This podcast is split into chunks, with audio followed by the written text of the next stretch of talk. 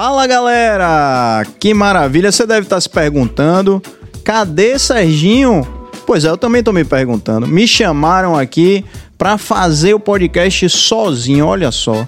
Pois, mas ele deve estar em casa agora, deve estar descansando, tudo de boa. Billy está lá em cima e Cabas está aqui comigo. Fala Cabas, boa noite. Boa noite, boa noite, vamos nessa. Que esparro vocês me colocaram, hein? Estamos todos juntos aqui. Pois é. Pessoal, meu nome é Pedro Valente, para quem não me conhece, tô lá no Instagram como Siga Pedro. E hoje a gente vai conversar aqui com Felipe, um empreendedor digital baiano. Orgulho, né?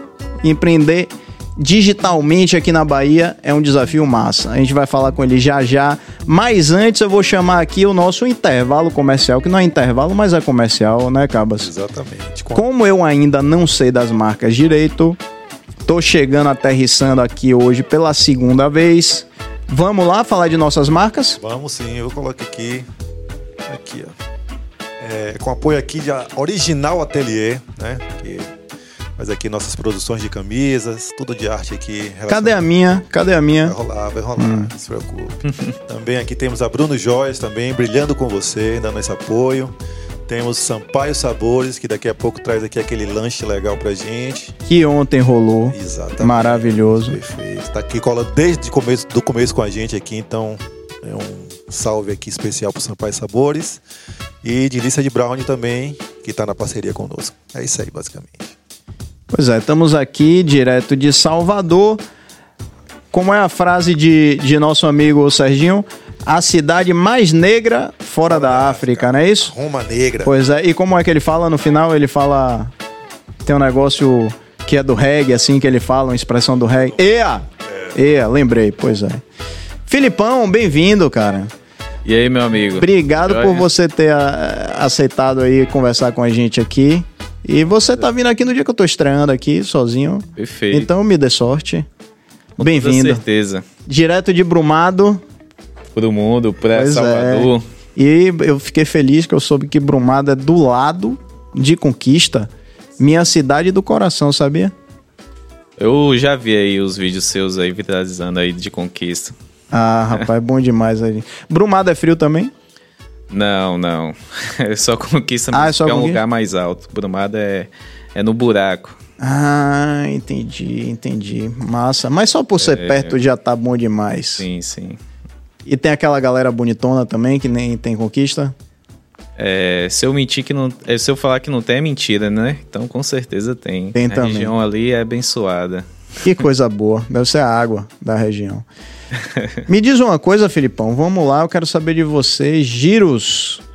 Como é Sim. é que. Você tem 27 anos, é isso? Sim, 27. Como é que você começou essa aventura de empreender digitalmente? Isso começou em Brumado ou aqui em Salvador? Em Brumado. É, na época que eu, que eu comecei a empreender, mal vinha em Salvador. Acho que eu tinha vindo só umas três vezes que foi ali na época que eu tinha 23, 24 anos. É, eu fazia faculdade lá na Fainó, em Conquista, hum. é, de engenharia de produção.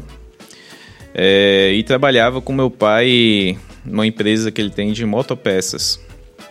E aí eu ia e voltava todos os dias, né? Eu pegava o, o ônibus escolar. Na verdade, a prefeitura não ajudou, né? Mas é um ônibus escolar que todo mundo compartilhava ali para pagar para ir estudar e ser alguém na vida, né? Mas peraí, você, você ia 100 quilômetros todo dia e voltava? É, juntando até a faculdade dava 130 para ir e 130 para voltar. Rapaz, é muita vontade de estudar, né? é muita vontade pena, de, de querer resultado, né? Que, querer uma vida confortável, querer é, ter conhecimento, né? Conseguir é, resolver o problema dos outros, enfim, cada um tá lá por um propósito.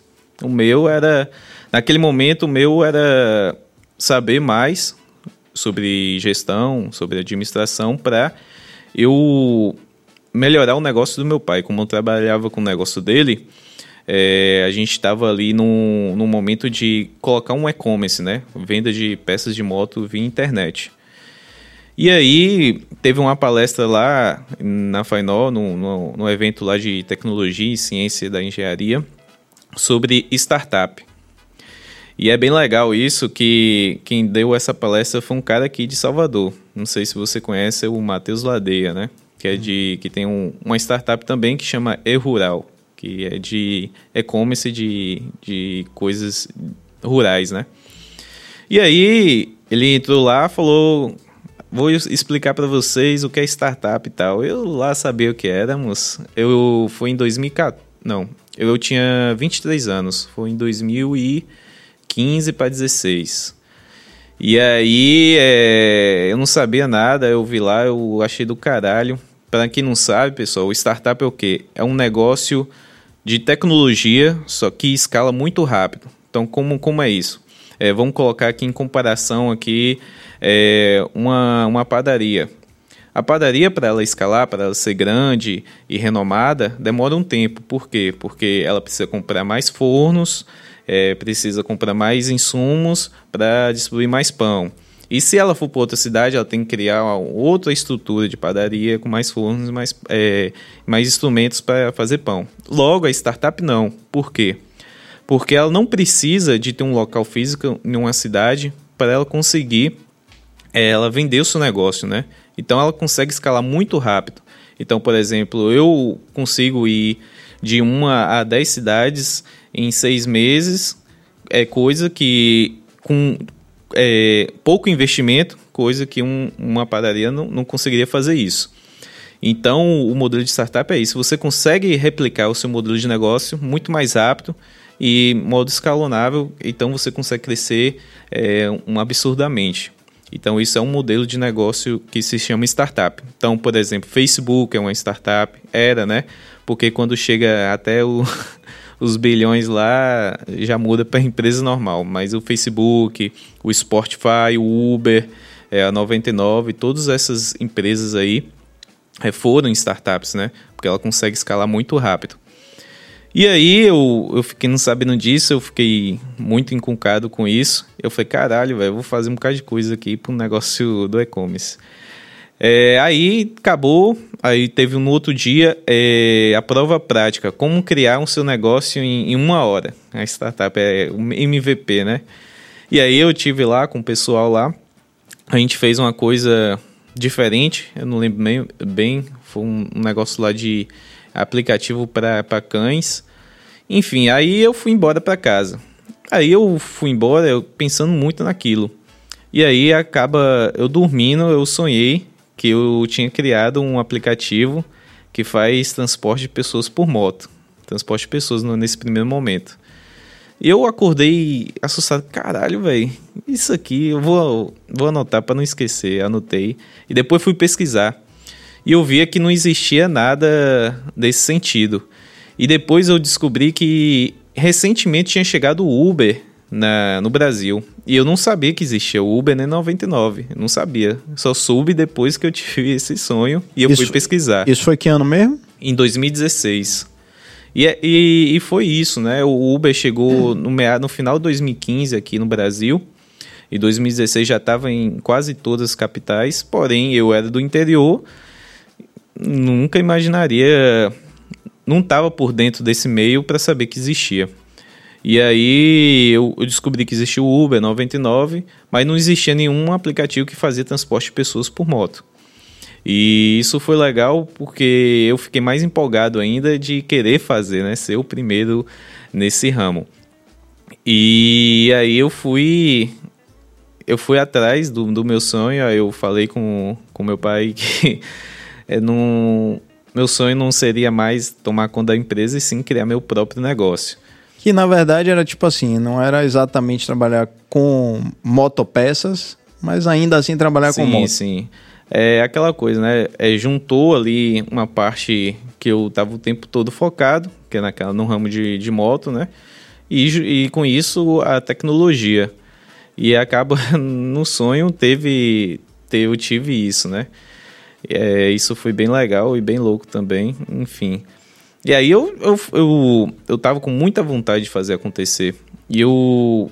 A minha pessoa é, é, é essa, né? Eu gosto muito de é, conquistar uma coisa difícil. Gosto muito de desafios. É, e aí eu queria muito aquilo. E eu estava pronto de fazer o que for para eu conseguir. Eu pensava assim: eu tenho meu porto seguro, que é o quê? Eu tenho a casa dos meus pais, que eu não vou morar embaixo de ponte nenhuma. Eu não vou passar fome porque tenho comida lá para comer. E, e é isso. Então, por que não arriscar para ter um, uma coisa diferente, fazer uma coisa inovadora? E aí eu segui isso, né? É, meu pai, na época, não ficou muito feliz, falou: você não vai trabalhar mais aqui, você vai criar esse negócio que não tem nenhum lugar, enfim, sabe, né? É, no começo de tudo, muitas pessoas ficam mas a, aquilo foi para proteger, né? E ainda mais uma geração, né, que não é tão, tão íntima assim da tecnologia, né? Então sim, deve sim. ver, às vezes, ver isso como uma grande maluquice, né? Algo virtual, Com será que isso vai certeza. dar certo, né? Porque eles se apegam ao físico, né? Com toda certeza. Aí ele, ele comparava muito aluguel de moto, que ele tinha aconteceu uns problemas com ele de alugar moto e aí ele comparava já de alugar moto, já tive problema. Imagine você com um aplicativo com várias gente, vai ser problema em dobro. Eu falei, não, isso vai dar certo, vai dar certo. Aí ele, tá, se ele tá muito querendo isso, vai dar boa sorte. E eu trabalho desde os 15 anos de idade. E na época eu tinha 24, 20, 24 anos, 23, é 23, é 20, 23. É, eu e e meu pai era bem rigoroso, né? Então eu, eu ganhava meu salário, porém ele não comprava. Ele me ensinou que as coisas são difíceis de, de, de ganhar. Então, roupa, é, tênis, essas coisas, dos 15 anos para frente, ele não comprava mais para mim. Ele falou: é seu salário você se vira para comprar. Uhum. Entendeu? E aí eu comecei a juntar um dinheiro nessa época. E aí eu tava com, com, com, 20, com 24 anos, eu tava com 12 mil reais juntados. Uhum. E aí eu tava com esse dinheiro juntado, e aí eu investi tudo para criar o, o, o, o Giros, entendeu? Deixa eu te perguntar uma coisa, você programa? Não. Ah, eu, então, eu 12 mil foi tudo para programação, quase, né? Quase tudo foi para programação, quase tudo. Eu não programava. É, isso foi também um, um, um, dos questionamentos né, dos meus pais, falar, você não programa e tal, como você vai saber que a pessoa que tá fazendo lá tá fazendo certo, se não vai te enganar e tal. o que é uma boa pergunta. Sim, sim. E ele não estava mentindo, porque aconteceu. É, eu lancei meu aplicativo, a primeira versão, em 7 de setembro de 2018. E eu tive a ideia em 2016. Eu fiquei dois anos tentando arrumar um programador para fazer meu, meu primeiro negócio, meu primeiro aplicativo. Então o que ele falou foi, foi verdade, entendeu? Mas nesses dois anos é do que? Eu não tinha programador, não conhecia programador e em Conquista não tinha também. É, para fazer um aplicativo desse, é igual o Uber, né? Vamos dizer assim. E aí eu procurei na internet. Aí existia um aplicativo lá de Freela. É, o bom desse aplicativo é que você colocava, você negociava com as pessoas, ele aceitava, você dava metade, porém ficava guardado naquela empresa. Então, se a pessoa não te entregar, ela devolvia o dinheiro, entendeu? Graças a Deus, porque senão eu tinha que gastar muito mais dinheiro. Aí eu colocava o dinheiro lá e esperava a pessoa trazer alguma filtre, algum, algum resultado. E enrolava, enrolava, enrolava e nada, e nada. E eu ficava agoniado, ansioso, querendo que o negócio desse certo e estava atrapalhando. Aí eu não trouxe nada, já passou mais do que o tempo que, que prometeu, aí eu cancelava, ia para outro. Esperava, esperava. Eu fiz isso com uns três caras no freelance. Até que, como eu disse, é, foi dois anos aí, 16, 17, em 2018, no começo do ano, eu conheci um, um, programador em Conquista, que o nome dele é Jefferson, o meu que me ajudou bastante aí, agradecer ele que ele estava trabalhando numa empresa grande, só que ele saiu porque ele queria ter uma escola de programadores para ensinar as pessoas a programar. E aí eu, eu conheci ele, e aí a gente fechou um contrato para ele fazer o aplicativo. E como era em conquista e tal, ali estava tudo centralizado. Você já ia todo dia mesmo? Era, era mais fácil ter a comunicação, entendeu? E a chance de dar certo seria maior também, né? Porque tá ali do lado, não é uma coisa virtual. É, o cara não vai achar. É, o cara não vai sair lá de, da Bahia para vir dar um soco aqui em São Paulo. Enfim. É, mas nesse meio tempo de dois anos, eu melhorei muito o meu modelo de negócio. Tudo que tinha na faculdade, eu colocava agidos no meio, né? Então, era um evento não sei o que, eu vou colocar agidos. Era não sei o que, colocava agidos. E o engraçado é que os professores lá não estavam preparados para essa questão de startup, esse negócio. E achavam muito estranho. E algumas coisas achavam errado. Eu falei, caramba, como é errado se existe isso nos Estados Unidos? Como é errado? Não tem como. Aí, não, não é assim não. O que funciona é isso aqui, tá no livro. Aí você vê, né, que a tecnologia tá vindo tão rápido que as coisas mudaram, porém, algumas coisas na educação ainda são arcaicas, né?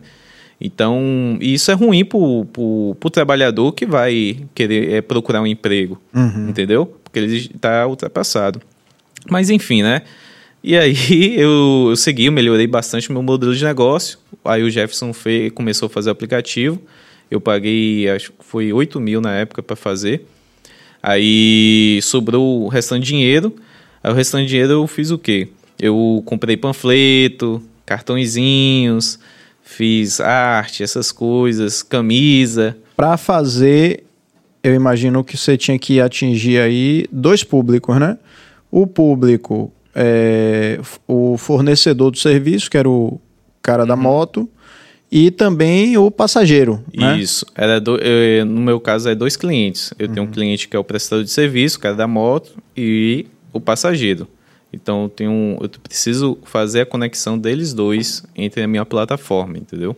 E deve ser um negócio curioso, né? Porque assim, se você encher de de é, motociclista para fazer o serviço e não tiver cliente, você frustra o motociclista. Sim. E se você botar gente, cliente, né, atrás do serviço e não tem, o cara chama lá no aplicativo e não vem, né? Imagina, você chama um Uber e não tem carro. Sim. Você gera também uma frustração. uma frustração, né? Como é que foi isso aí no é, o início da coisa? É. Aí consegui o aplicativo. Aí nisso eu chamei uma, um, um amigo meu para me ajudar para fazer questões operacionais porque estava tendo muita coisa e eu não estava conseguindo fazer sozinho. Porém eu não tinha dinheiro para pagar o salário dele, né? Que o nome dele é Vitor. Aí eu falei, Vitor, é, me ajuda aqui, velho, por favor, porque eu não tenho como ir. E minha ideia é isso, ele acompanhava, ele acreditou na ideia. Aí eu falei, ó, eu não tenho é, um valor para te pagar mensal, porém, em, em, compensação, se der certo, você vai ter, vai ser sócio da empresa, né? Tem uma porcentagem ali em, em troca disso. E ele é novo, né? Ele na época tinha 19 anos, hoje deve ter minha idade que eu quando eu lancei 23, 24. E ele seguiu também, tava, ele falou: "É, morrer de fome não vou morrer. Casa eu tenho para ficar, então vamos nessa". E aí foi. Meu amigo, antes de lançar em 7 de setembro de 2018, é, eu tive que cadastrar primeiro os, os motoboys, né? Os mototaxistas, para quando o pessoal pedir, ter.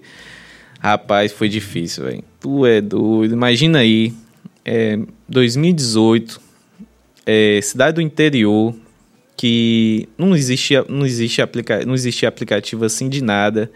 E talvez até a dificuldade do smartphone, né? Para todo mundo, né? Não, smartphone até que não. Os caras tinham um lá e o, o meu aplicativo não era tão pesado, dava para usar de alguma forma. O problema maior é os caras dar os dados dele. É, dar o comprovante de residência, ou habilitação, o documento da moto foi um foi um problema muito foi bem trabalhoso. E você começou mesmo embrumado. Embrumado, o, comecei o, lá. O ponto inicial foi lá. Isso, foi lá. E aí, como é que foi? Você foi. mil habitantes. Você foi. Você, tipo assim, tinha um corpo a corpo de ir para o. Isso. Você chegar a ponto de mototáxi. É, isso aí. Eu, ia, eu fui em ponto em ponto na cidade toda. Cheguei, conversei. É, o, o que ajudou, assim, eu consegui alguns, alguns mototaxistas foi o quê? Que meu pai tinha uma empresa de moto. Ah. E ele trabalhava certinho lá, então ele tinha um, um, um respeito e confi- credibilidade. Aí quando eu chegava lá e com- eles já me conheciam porque eu trabalhei, trabalhei Você muitos tava anos lá, lá. atrás do balcão. É. Aí, na conversa, eu, eu falando e tal, eles davam uma chance, demorava, mas davam uma chance por conta disso, né? Então, por exemplo, se eu não tivesse, se, se eu não tivesse isso, talvez eu não conseguiria, talvez eu não estava aqui, enfim. É, é muito, é uma coisa muito louca isso. Mas por isso aí me ajudou bastante. Eu consegui alguns números, alguns cadastrados para ficar ativo lá para usar o aplicativo. Mas diga aí pra gente, tipo assim, qual o número mínimo que você começou? Quantos, quantos Eu comecei motociclistas lá? com oito, oito mototaxistas. Foi meu. Oito. Aí eu consegui oito caras, a gente ficou uma semana toda procurando e conseguiu oito caras. Mas enfim, né? Melhor oito do que nada. E, E quantos clientes? E aí, e aí o, o difícil era o quê? Fazer o cara a entender usar o aplicativo. Que a gente tinha que explicar, ficava uma hora ali explicando. Ah, isso aqui. Uma coisa simples, era três botão. É, o botão de aceitar, o botão é, de, de chegar e de completar. A gente tinha tirado até umas coisas lá para deixar mais fácil possível. Aí chegou o dia 7 de setembro, né? É, por que 7 de setembro? Eu falei assim, rapaz, como eu vou fazer o público, muita gente saber na cidade interior? Vai ser 7 de setembro, porque no interior 7 de setembro todo mundo vai ver o desfile. Hum. Então é o melhor lugar onde tem a maior concentração de pessoas ali que eu possa divulgar meu trabalho, entendeu? E aí foi, aí eu cheio de negócio de panfleto, eu e o Vitor, com um cartãozinho e tal, e chegando. Você já conhece o Uber Moto e tal? Você conhece o Uber? Não, é o que, que. Ah, sei. Pronto, existe aqui em Brumado Uber de moto. Aqui, que você pede mototaxistas pelo aplicativo. Ele te dá touca higiênica. Eu tive que comprar touca higiênica também. E dá pra distribuir. pra distribuir. Ele dá touca higiênica. Os caras têm a moto em dias. E a gente tem. Ele tem 100 antecedentes criminais e, é habilitado. Eu falei, é mesmo? É. E o preço da corrida é o mesmo que você pede no, no telefone. Eu não tava ganhando zero lucro aí. Eu não tava lucrando nada. Eu só fui lucrar bem depois.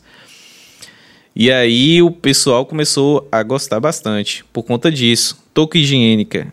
E o cara habilitado é um, é um céu um no interior. É um super luxo, né? É um super luxo no interior. Porque nessa época eu tava tendo uma onda muito grande de assalto com cara com blusa de nome Mototáxi, entendeu? E o meu não era blu- não é Mototáxi, era Giros. E- ah, entendi. E também como né, é, no interior do estado, muitas vezes não tem tanta fiscalização de trânsito, né? Sim. Então o cara fazia ali clandestino, Sim. sem estar habilitado, e você garantiu aí essa... Isso, isso. Tinha muitos que não estavam habilitados, ou o documento estava atrasado, ou nem tinha documento, enfim. E aí a gente con- conseguiu fazer esse, esse nicho de qualidade com o mesmo preço. E aí deu muito certo. A gente começou a ter é, bastante chamado. Porém, os oito não dava conta. Aí tinha a hora que eu que tinha que ser o, o cara para levar as pessoas. E o, De moto? de moto. Eu pegava a bis da minha mãe lá, porque minha mãe tinha uma bis lá. Ia lá, chegava lá na casa do cliente. É você mesmo? É, sou eu, pode vir. Aí falou, quanto é? Eu falei, Não, é corrida, você foi sorteado, corrida grátis aí. Que massa. Aí eu fiz isso muitas vezes, muitas vezes. Principalmente à noite, fim de semana, que os caras somem, quer tomar sua cervejinha. Se aqui é assim com o Uber Motos aqui, eu uso muito o Hum, Uber Motos. Perfeito. É, vou experimentar o Giros. O Giros está girando aqui em Salvador? Tá girando. Pronto. Eu uso muito o Uber Motos quando para levar um documento daqui para ali, Uhum. para pegar meu almoço num restaurante aquilo que às vezes é um almoço e não tem serviço de delivery e acho que super vale a pena. Mas tem vezes que não tem moto Isso. disponível. Fica lá ali o reloginho girando, girando, girando, ninguém pega a minha corrida, né? Então imagina a dificuldade para você numa cidade de 60 mil habitantes, onde o seu aplicativo era uma grande novidade, né? Uma grande novidade. Muita gente não acreditava muito por, por ser uma coisa muito é, diferente. É, mas é, as pessoas que usavam tinham uma experiência boa e compartilhavam, né? E ainda mais pelo preço ser igual. Aí o que aconteceu? Lá em Brumado não é. Os mototaxistas não é credenciados pela prefeitura. Não existe isso. Hum. É ponto terceirizado, cada um tem o seu. E aí, é, como a Giros começou a crescer, os caras do ponto começaram a ficar incomodados. E aí eu tive a ideia o quê? O que faz a, as pessoas saber mais é polêmica, é, é mídia. Aí eu cheguei e fui atrás de é, blogs, rádio, para falar do novo serviço e que isso poderia ajudar a, a acabar com os pontos de mototáxi no em Brumado. Mas rapaz, você não que tinha, era errado. Você não tinha medo de apanhar não, rapaz? É, acontece, né? Mas não, não dava problema não, porque porque senão faltava peça de moto é, na cidade, né? É verdade. Enfim, era o, era o único jeito que eu tinha. E, e isso eu fiz também por outro motivo, porque a prefeitura lá da cidade tinha me procurado querendo trazer credenciamento. E aí eu fui lá na prefeitura e tirei um. O, o cara tirou um bocado de foto, entendeu? E aí saiu lá num blog lá é, Felipe e da Jesus com o prefeito, enfim e tal. E aí começou a polêmica. E isso fez mais gente saber, não só na cidade de Brumado, mas de outros lugares também. E aí foi a primeira vez que eu levei, eu fiquei de setembro até, até novembro em Brumado. E em dezembro eu recebi a oportunidade de levar os giros para Guanambi que é uma cidade lá perto. Ah, é, conheço. Agora, primeiro você levou para Guanambi, foi? Foi. Antes de ir para Conquista. É, não, Conquista foi bem depois. Depois de Guanambi foi para Caetité e depois foi para Feira de Santana. Oxente. Porque Conquista, o povo é proibido o mototáxi lá. Tem alguma coisa que ninguém deixa lá. Não deixa. Não tem mototáxi em Conquista? Não. É sabia disso não. Tem Nem... entregas, delivery, mas mototáxi não. Porque na minha época, nesse aí, primeiro momento, era só transporte de pessoas, entendeu? Certo. É isso, fala aí pra gente um pouquinho essa história. É, a Giros, além de transporte, né? Vamos, vamos dizer que é um Uber de moto, mas também tem é, transporte e a história da fila. Sim, como sim. É que, como, é, como é que surgiu essa ideia aí da fila? Pronto. É, como a gente, antes da pandemia, era só transporte de pessoas. Depois da pandemia, ninguém saía de casa, a gente focou no delivery, né? E aí, é, além do delivery, a gente começou a fazer outros serviços também, que é o serviço de levar um documento, como você disse que faz às vezes, ou buscar alguma coisa. E a gente viu que teve a necessidade desse, desse serviço de ficar em fila, que era o quê? é, muitas é, advocacias, contabilidade, é, parte financeira da empresa, ela chama o entregador para ir ficar na fila da JUSEB, do cartório, do banco. E aí o cara fica lá e tal. Aí quando chega perto da senha. Ele avisa. Avisa. E aí a pessoa vai lá e, e pega na mão dele e, e pronto. E paga ali é, um valor, né? Mas não paga na hora. Paga como é questão de empresa, a gente cobra depois o valor da, daquilo. Agora, isso daí foi uma ideia de vocês ou, ou essa, essa, história da fila mesmo? Eu achei genial essa história sim, da fila. Sim, Mas você, já existia antes alguma coisa não. assim parecida, não? Não, você pode pensar, não tem não. Rapaz, um Uber de fila. É que nem Você o... já ouviu isso, Cabas? Uber de fila? É que nem Usaria, o... Cabas?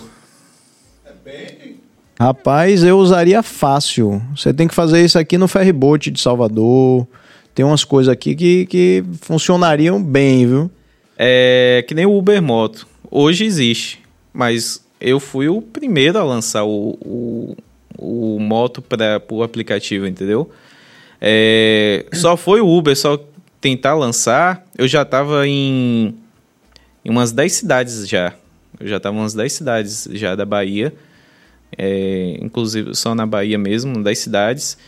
E aí eu ouvi, eu ouvi uma notícia que o Uber tinha planos de lançar o Uber Moto no Brasil, que a primeira cidade ia ser Fortaleza. É... E aí eu falei, caralho, velho, então esses caras devem saber de mim, porque não tem condição não. Entendeu? Estão te monitorando. É. é. Eu acho isso muito legal, velho. Assim, eles estavam monitorando, viu que o negócio estava dando certo e. Agora vem cá, no. Pra Brumado, foi todo esse esforço e que você acabou contando, né, com a influência que sim, você sim. tinha na cidade, né? a credibilidade do seu pai e tudo mais. Mas e nas outras cidades, velho? Como é que foi isso? Já que você não contava com. Pronto. E eu imagino que as dificuldades fossem as mesmas, de desconfiança. Sim, sim. As dificuldades foram as mesmas. É, porém, quando, quando eu fui para Guanabi, é, um cara me chamou né, para colocar lá, então ele já tinha uma certa influência lá. É, e aí, no dia que eu, que eu fui colocar, eu fui eu já sabia que conversar com o prefeito e tirar foto é um, é um esquema muito bom. e aí eu falei, velho, é, marca uma reunião com o prefeito aí e a gente vai conversar e vão dizer para trazer essa tecnologia aí para a cidade. Aí ele foi, marcou e no dia lá não tava o prefeito, tava o vice é, como prefeito, né? O prefeito de verdade não tava, só tava o vice, mas ele, como o prefeito sai, o vice fica como prefeito. Aí chegou lá, a gente conversou e tal. Ele falou, porra, muito legal, vamos colocar aí. E lá é credenciado pela prefeitura. Então é diferente, é mais organizado. E aí eu falei, pronto, vamos colocar o sindicato aí para entrar no, no aplicativo, para fazer as corridas via aplicativo e tal. Vamos sim, vamos, vamos, vamos fazer isso aí. Pode, pode anotar aí para nossa próxima reunião para ver os primeiros passos para isso. Beleza, vamos tirar uma foto aqui e tal. A gente tirou. Eu tenho até no meu Instagram hoje a foto do lado do, é, com, com o cara. Aí a gente tirou e falou: Pronto, a gente tirou, né? É, vai atrás aí de todo tipo de rádio aí, de blog e coloca que vai entrar um, um aplicativo em Guanabi. E nesse meio, nesse, nesse meio momento, aí eu, eu, o cara, esse cara tava me ajudando a, a colocar, marcar nos, nos rádios e tal. Aí eu fui, como fui embrumado, em, em ponto em ponto, conversar com o mototaxista, enfim, para cadastrar na Giros. Mesma coisa. Ficou Mesma o quê? Uma coisa. semana lá, duas semanas? Umas duas semanas. E quem era o prefeito na época? Nilo. Coelho? O, é, Nilo Coelho, vice Hugo Costa. Uhum. Hugo Costa, eu acho que o nome dele é Hugo Costa. É. Isso. E aí você espalhou na mídia lá local que Pronto. tava vindo essa novidade. Calma, aí eu fui falar com os caras, os caras que eram do sindicato credenciado, não queria nem ouvir. Não queria nem Mas por quê? Porque o sindicato é fechado. Eles, é, como eles viam muito na mídia que estava dizendo que o Uber estava tirando o emprego dos taxistas, hum. eles achavam que a Giras ia coisa. tirar o emprego deles, entendeu? Só que todo mundo sabe que não é isso. Hoje, né? Hoje. Naquela época, não. Naquela época ninguém sabia disso. E aí, é, como o, não era um, uma questão regulamentada é, pelo, pelo, pela prefeitura e sim pelo governo federal, e o, a regulamentação diz que pode ser exercido o transporte de pessoas por, por, por automóvel particular, sem, sem intercessão ou influência da prefeitura que não é não, não pode ser proibido, entendeu? Aí eu falei, então tá lindo. Aí eu cheguei pra, um, pra uns caras lá perguntei: Você conhece alguém que não é do sindicato e, e faz correr de moto, que tem vontade de fazer, ganhar um dinheiro extra? Eu falei: Conheço e tal. Aí isso eu vou comecei a conseguir mais gente. Aí eu fui mais à noite, onde os caras, os motoboys entregam comida. Que eles não, de manhã eu posso fazer corrida assim. Aí dessa forma comecei a conseguir alguns mototaxistas, entendeu? Entendi. E aí, isso aí foi nos três primeiros dias, aí no quarto já era começar e começou a mídia já. Aí começou, ah, pai, foi engraçado. Aí começou a mídia bombar. E era tudo que é lugar queria falar da, da Giros, né? Nesse, porque tinha foto do prefeito lá, enfim. Era, era o, Era uma credencial importante. Credencial importante. Mas, moço, isso aí teve uma briga com, com o sindicato. É nesse sentido que o sindicato também foi no rádio falou que não, isso, não é, isso não vai, ser, vai acontecer, que eles não vão deixar e tal. Aí virou uma polêmica muito grande. E aí mais, mais é, entregadores ou mototaxistas começaram a cadastrar e mais gente começou a pedir e aí começou a crescer o negócio, entendeu? Por, por, por conta só dessa mídia aí. E aí a gente combinou de fazer um, um evento para explicar o aplicativo para o sindicato, lá na Câmara dos Vereadores. E a galera querendo comer seu fígado. Querendo comer meu fígado lá. É, eu tive até escolta lá do, de um policial lá pra não morrer lá. Enfim. Moço, é, imagina aí, a Câmara de Vereador nunca fica cheia. Acho que esse foi o primeiro dia do, do todo ano que ficou lotado de gente naquela Câmara de Vereadores. E você feliz que você tava gerando mídia.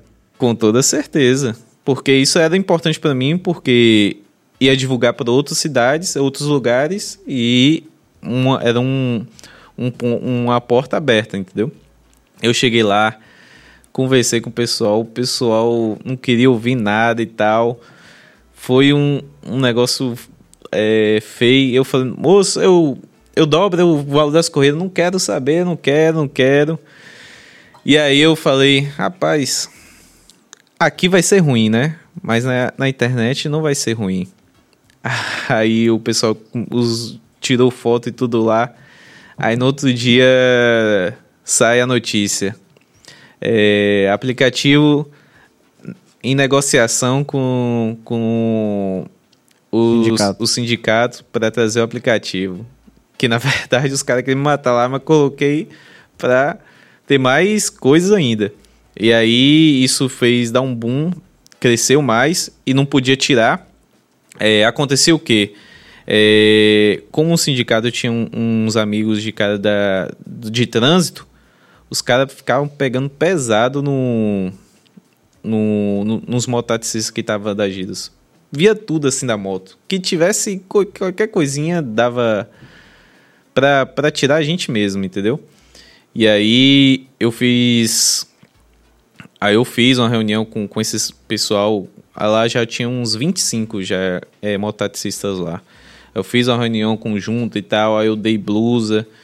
é, tentei é, fazer parceria com a oficina de motopeças lá para dar desconto para os caras Boa.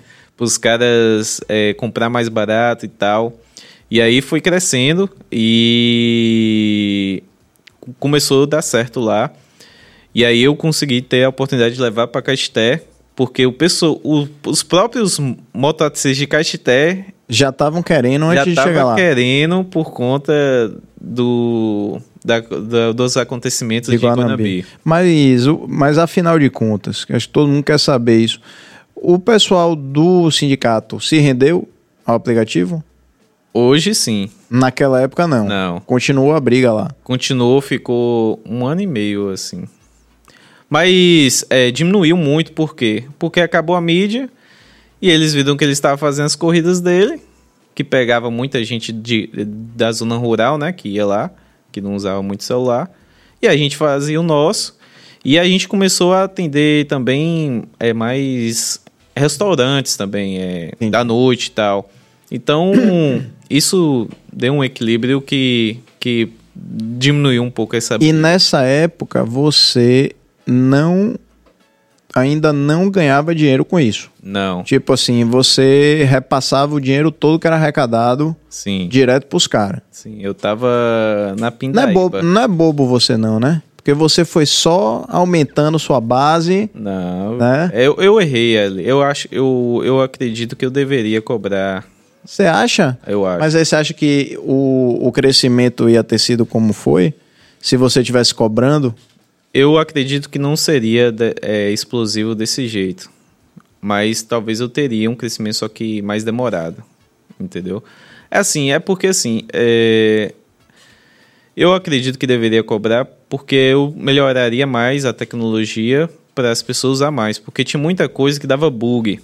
E aí era o Vitor lá no, no, no computador lá, é, pela, pelos bastidores, conectando o entregador com, com gente, era fazendo as coisas e o povo lá na frente olhando que tá dando tudo lindo. Mas na verdade era um. Era um, era uma trabalheira. Entendi.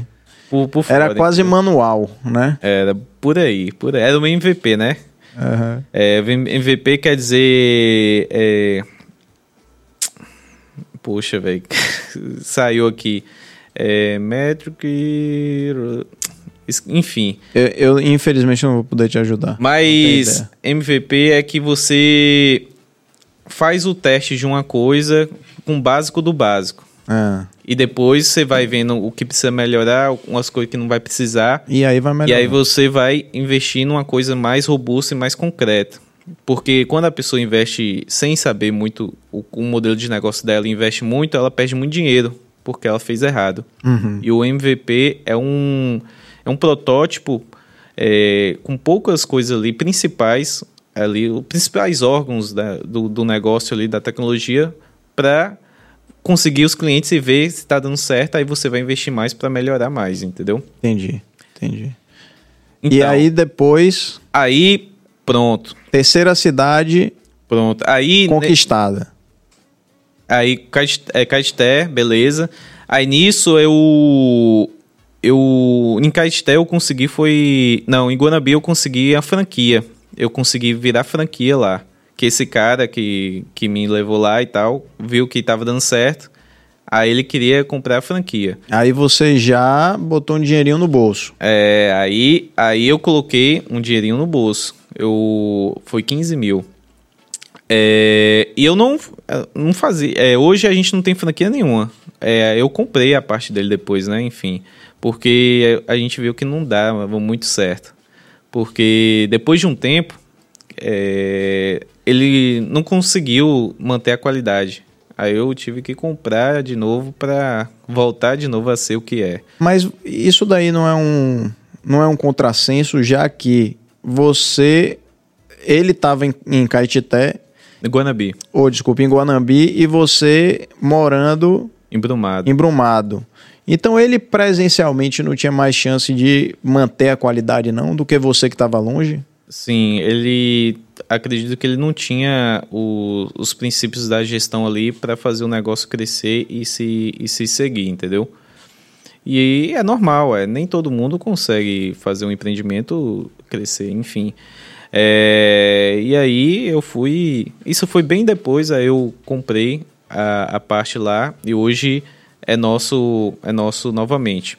Mas enfim, aí ele, ele comprou a franquia, né? E eu tava precisando de dinheiro pra mim, então beleza, não tem problema não. E aí, com esse dinheiro, eu, eu dei uma, um pouco para o Vitor, né? Porque tava sem, alguns meses sem ganhar salário lá. Eu, não, Vitor, toma aqui e tal. E eu investi num, numa pós em, aqui em Salvador, que se chama Disruptive MBA, que era um MBA de empreendedorismo. Isso para mim foi muito bom, velho. É, porque eu tava pensando assim, como eu vou melhorar mais? Como eu vou trazer novas coisas? Se eu tô aqui no interior que não tem nada. Eu tenho que fazer uma coisa fora. Aí eu consegui é, é, fazer esse MBA aqui em Salvador, que era uma vez por mês, de sexta a domingo, né? E aí, chegando aqui, eu conheci várias pessoas e os, e os palestrantes, os professores são muito bons. Não sei se você conhece o G4.0. É, teve alguns professores que naquela época é do G4.0, que é uma das melhores escolas de gestão e empreendedorismo do Brasil. Tem também, teve Luiz Candreva lá, que é futurista. Sei, enfim. conheço. Pronto. É, aí lá eu, eu fiz network, conheci mais pessoas e aí eu tive a oportunidade de levar a Giros para a Feira de Santana. Por isso que fui para a feira antes de ir para a Conquista, entendeu? E eu falei, cara, como eu vou? Eu não tenho dinheiro para pagar hotel, ficar uma semana aí e tal. Não, moço, fica na minha casa aí Olha e vocês só. se virem. Aí falei, beleza. É, Aí eu fui. E, velho, Feira de Santana foi do caralho, velho. Foi o melhor lugar, assim, que, que teve. O quê? De receptividade? Sim, eu fui e aí eu fiz o quê? Rapaz, não conheço ninguém aqui em feira e, e ninguém sabe da GIS porque é muito longe. É, e lá não, não é. O, não é tinha credenciamento da prefeitura, mas depois. Acabou, mangueou. Mangueou. E aí eu fui, eu cheguei num. Conheci um, um mototaxista lá. E esse mototaxista era conversador, porque, né, porra, o bicho sabia conversar. Aí eu falei, rapaz, vamos fazer um negócio aqui. Eu te pago tanto valor, mas eu quero que tu me apresente aí todos os mototaxistas aí de Feira de Santana. A gente vai junto, eu e você. Você chega lá, fala de mim e eu tento cadastrar o cara na hora lá. Aí eu falei, bora, bora. Aí eu fui na moto com ele. Aí a gente ficou uns cinco dias rodando, rodando Feira de Santana para cadastrar os caras. E vem cá, e que você chegava e cadastrava, e o pessoal, tipo assim, o cara te apresentava, né? Ele devia ser um cara conhecido lá e tal. Sim. E ele conseguia transferir essa credibilidade dele para você rápido, assim? É, em feira foi mais fácil por conta estar perto de Salvador, então tá perto dali da tecnologia, vamos dizer assim, né? Sim. Então não teve, não tive uma barreira tão grande. Outra coisa, o celular lá pega em qualquer canto pega em qualquer canto, isso mesmo. Então não tive uma grande barreira igual o Brumado, o Guanabi. E além do mais, o Uber lá já estava rodando. Ah, sim. Entendeu? Então. Já era uma coisa aspiracional, né? Aspiracional. E os caras estavam retados com o Uber porque estavam. Na época o Uber estava colocando um preço igual de moto. E aí eles estavam perdendo clientela. Entendi. Aí, é, é, essas coisas, né? É assim, tem tudo para não dar certo, mas tem chega um momento que as oportunidades te dá tudo para dar certo. E em feira foi um sucesso rápido. E o melhor de tudo, velho, eu consegui fazer os caras é, rodar Feira de Santana, qualquer corrida para qualquer lugar em Feira de Santana, por um mês, por quatro reais. Caramba, bicho. Eu consegui fazer, juntar, foi uns 55 mototaxistas. Consegui juntar e falou, bora colocar é, uma, um mês aí, uma semana não, um mês, quatro reais para qualquer lugar em feira, porque vocês vão ver o que é corrida, meu amigo, e tal. E aí o povo vai começar a pedir depois disso, bora fazer esse investimento e tal. Aí os caras, bora. E os caras. E colaram foram, mesmo. Colaram mesmo. Não ficaram derrubando o chamado, não. Não, não, colaram, velho. Foi um. Por isso que eu falei, ali, velho, foi uma coisa que acho que eu não consigo fazer nunca mais, porque foi do caralho, viu? E aí, com isso, Aí eu vou para onde? Pra mídia, né? Que, como sempre, né? Como sempre. Quem, quem não vai fazer mídia de quatro, quatro, é, mototáxi 4 reais pra qualquer lugar de Feira de Santana? Todo Sim. mundo vai fazer. E não é uma cidade pequenininha, né? Que então, não é uma cidade pequenininha. Se você certeza. for de uma ponta a outra aí, meu amigo, é negoção. Sim. Agora deixa eu te fazer uma pergunta, Felipe. Assim, o que que... Quem era... Quem é o grande responsável se, por exemplo, o Delivery Guard, alguém cai da moto, ou se um, um pacote é extraviado, é, quem é o responsável no final? É você ou é o motociclista? Pronto. É, quando há furto, extravio, sinistros, hoje é, a gente ressasse a empresa. Como a gente faz? Por exemplo, vamos colocar aqui de delivery. É, a empresa contrata a gente. Aí tem as duas formas. Tem com seguro e sem o seguro. Hum. Aí, mas a grande maioria é com seguro que contrata. É com seguro, okay. Quanto é a mais o seguro? É um real a mais. Certo. Aí é com seguro, ok. Aí o, o entregador lá chegou, pegou os produtos, foi entregar ao cliente, mas nunca chegou na casa do cliente nunca voltou e desbloqueou todo mundo, enfim, sumiu. Uhum. E aí a empresa vai ficar no prejuízo? Não. Aí a, gente fala, empresa, por favor, mande o mesmo produto para o cliente que a gente vai pagar, vai pagar você. você sobre aquela questão. Ok, mas eu também mandei a maquininha, ele também está com a maquininha. Faz o boletim de ocorrência que a gente vai fazer o ressarcimento da maquininha também. Meu irmão, aí é pepino. Aí que, que, que tá a questão. Não é tanto, não acontece tanto. Mas o lugar que mais acontece é Salvador. É isso. É por isso que eu tô falando, sabe por quê? Deixa eu te É, contar. eu, eu hoje, hoje a gente atua em 150 cidades do Brasil hoje. 150 cidades. A gente hoje tem, graças a Deus, um, um- em torno de 80 mil corridas por mês. 150 cidades da Bahia, só Não, do Brasil. Brasil todo. Brasil todo. Hoje a gente tem São Paulo, lá no Sul, Rio Grande do Sul, enfim. E é 80 mil corridas por mês. E dessas 150 cidades, dos últimos dois meses, os únicos lugares que teve sinistro era, foi Salvador e Feira de Santana. Salvador, o caso tá sério. velho. Tá seríssimo. Deixa eu te contar uma coisa que tem acontecido muito mais do que eu gostaria que acontecesse. E a primeira vez eu tomei um susto, porque eu pedi um- num restaurante que não tem, não tá no iFood e também não tem o motoboy próprio. Eita. E aí eles eles têm uma, um acerto com uma empresa de delivery, eu não sei se é a Giros ou uma outra. Qual o nome da, em- Não, não da sei. empresa que você comprou o restaurante? O restaurante é Alfredouro. Não. né? Já vou passar o contato da Giros para eles. Rapaz, sabe o que aconteceu? O cara tava demorando demais. Aí eu pego e falo com o restaurante. Uhum. Rapaz, não é possível, tá demorando demais. Você vai reclamar, né? Não, mas já deu como entrega aqui no aplicativo há muito tempo. Entregue? Aí eu corro pra portaria. Aí o porteiro, não. Não teve, não só não teve entrega pro seu apartamento, como pra nenhum outro aqui, pra não dizer que não foi, que foi errado, entregou errado. Rapaz, não, liga. Não, já deu como entrega. Eu não conseguia falar com o cara. Não conseguiu falar com o cara. Resultado, fiquei a primeira vez com fome. Aí, e aí o, o restaurante ficou no prejuízo. Porque acabou me ressarcindo. Segunda vez, a mesma coisa. Aí eu fiquei chateado de novo, ressarcido. E aí eu soube por um amigo meu que tem restaurante, que tem delivery, disse, bicho, última entrega do dia, principalmente se o valor for alto, se for muita coisa, tipo assim, um pedido maiorzinho, tem acontecido, infelizmente, tem acontecido isso. Os caras dão como ou entregue, ou ninguém atendeu a porta, ou não sei o que lá, e somem com o rango dos outros. Então, assim, eu. Agora, o problema é você ressarce o, o restaurante, né? Só que e o cliente? Porque o cliente ele fica com uma Sim, experiência de compra terrível, né? Perfeito. É, hoje a gente tem bastante medidas de segurança para evitar isso, né?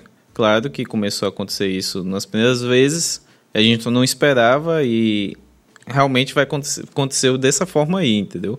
Mas hoje a gente já tem umas medidas de segurança, que é o quê? Por exemplo, o, o entregador, quando ele pega lá no, no restaurante, ele só consegue prosseguir a corrida se a localização GPS dele tiver lá no restaurante. Então, se ele não tiver lá, lá ele não consegue prosseguir a corrida, entendeu? É, e aí ele prossegue. Ele só consegue finalizar a corrida Se ele estiver no raio também. o, destino dele tiver onde o, o restaurante marcou. Mas deixa eu te falar onde é que tá a falha desse processo, que foi o que aconteceu lá. Num- na segunda vez, o, o porteiro viu que ele tava na rua, bem perto do prédio, parado. Ele falou, rapaz, o motoboy tá aqui parado, tal, não sei o quê. Pra você ter ideia do desespero da fome que eu tava, eu botei a cabeça no, na, na janela e comecei a gritar pro motoboy. É aqui, é aqui, é aqui, é aqui, aqui. Quando o cara viu que eu tava gritando, o cara pegou e arrastou. Só que nesse tempo que ele ficou parado ali, ele deu como entregue. Hum, é. Ah, pode acontecer Você isso. entendeu? O cara ser tão descarado nesse nível, né? Mas é, é isso, é, a gente mexe com pessoas. É, então, não tem jeito. Então, é, Mas além- você não chega, desculpe, mas você não chega a ter prejuízo com isso, porque já que você tem Sim, que ressarcir. sim, sim, tem mas assim, mesmo o, o seu seguro ainda assim compensa pra Sim, você. compensa. Porque é muito pouco, né? Tipo assim, é, 100 das 80 mil, entendeu? Entendi. Então, é muito pouco. Porque, como eu disse, das 150 dos últimos dois meses, só Salvador e Feira de Santana que está acontecendo isso. É, a gente tem um, um, sistema hoje que poucas empresas têm do, desse ramo de tecnologia, que é o que? Eu consigo saber hoje se o cara tem processos é, ativos ou não. Se ele tem algum processo que está em andamento.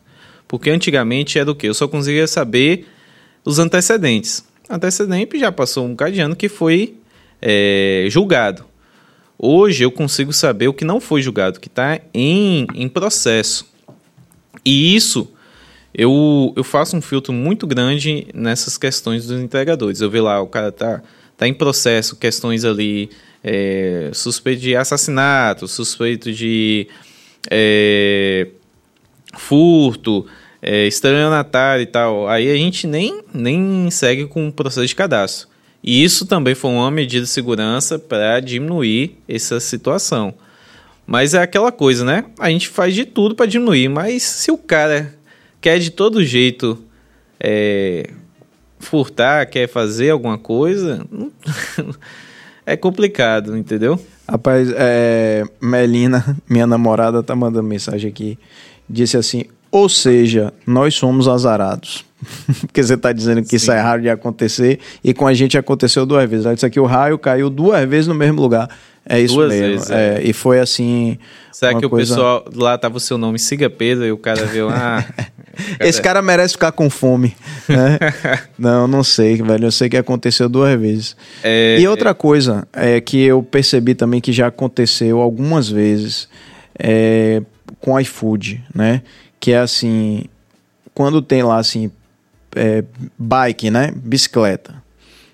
Aí chega lá na hora na bicicleta, é moto.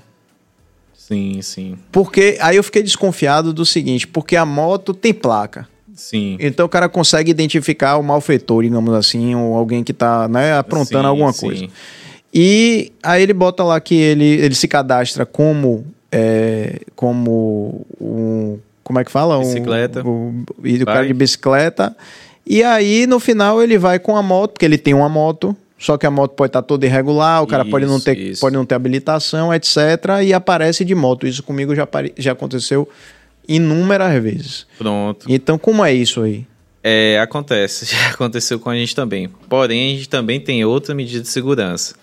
É, a gente consegue hoje saber se o cara que está com bike, se ele está de moto, pelo a, o tempo dele ah, de, de fazer de deslocamento. Corrida. É.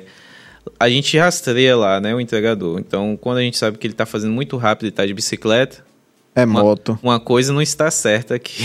Ou o cara é um atleta olímpico, ou então isso, ele tá de ou ele tá de moto. Tem essa questão de, de deslocamento rápido, ou um cara Tipo assim, em um dia ele conseguiu fazer cinco corridas e no total de KM era 60 quilômetros. aí, aí, aí eu, hoje eu tenho um time que já identifica isso, fala, é, esse cara, deixa eu ver se o nome dele desse cara aqui tá nos atletas da Olimpíada aqui. não tá não, então com certeza esse cara tá de moto.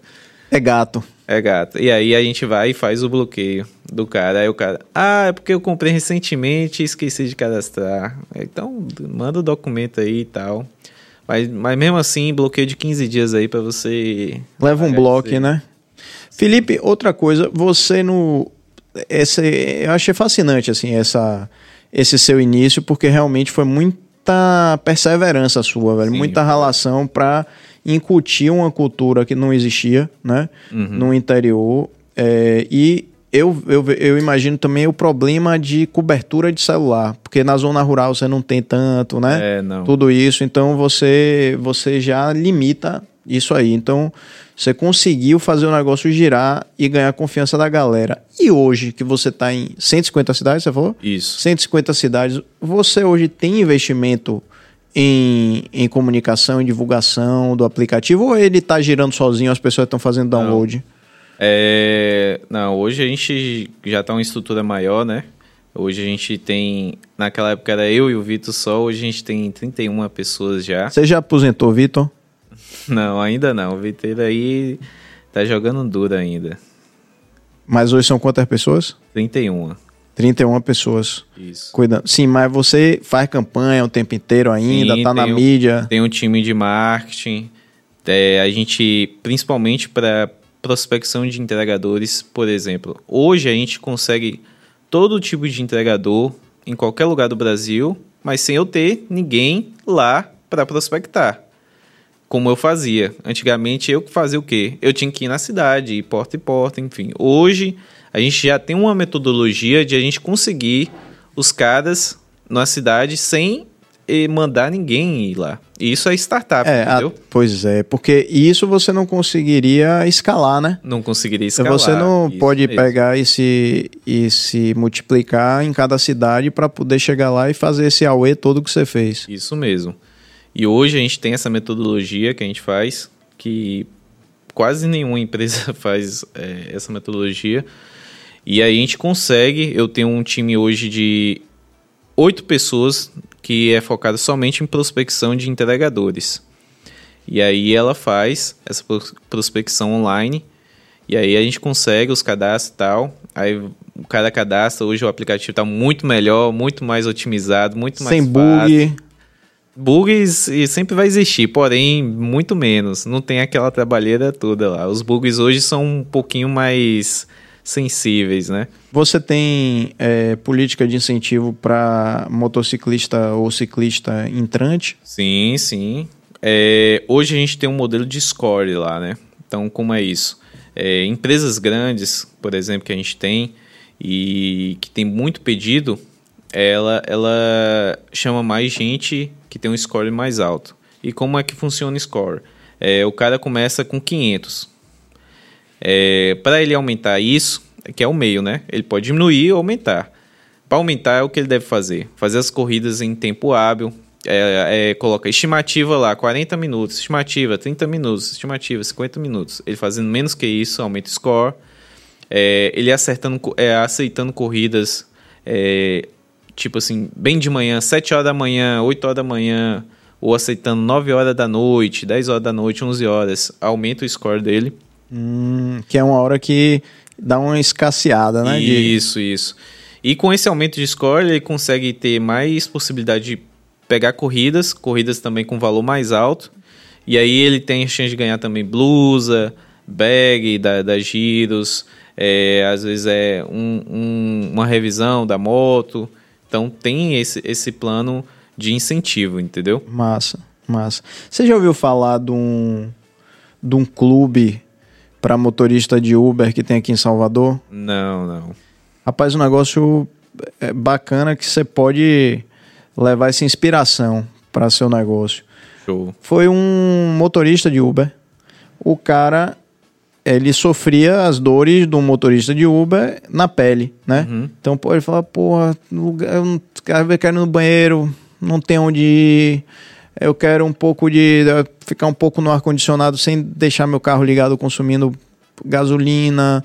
Eu quero um pouco de lazer. Eu quero, porra, conversar com alguém, pá. Aí ele pegou e criou um clube lá, cinco estrelas. Eu- Eu sei que a marca são cinco estrelas. É uma marquinha bem bonitinha e passa uma coisa de que é um negócio Legal, né? Legal.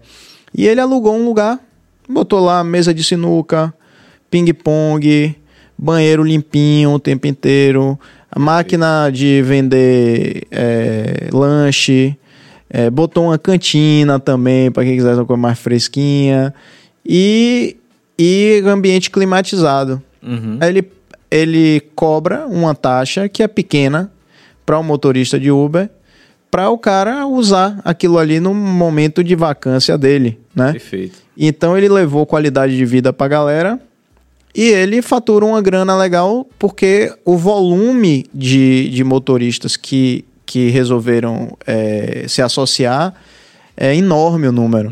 Então ele ganha no volume. Aí ele começou a fazer é, parceria com Lava Jato, parceria com Autopeças, parceria com não sei o quê. Então Perfeito. quando você faz parte do clube, você tem direito a todas essas vantagens. E para o, o comércio é muito bacana porque o cara também garante um fluxo bacana de motoristas para irem lá Perfeito. lavar carro, por exemplo. E o melhor é que o pessoal que mora lá perto vai ter facilidade. Facilidade, pois ele já tá com vários, É. vários é, pontos, entendeu? Não é só um lugar, não.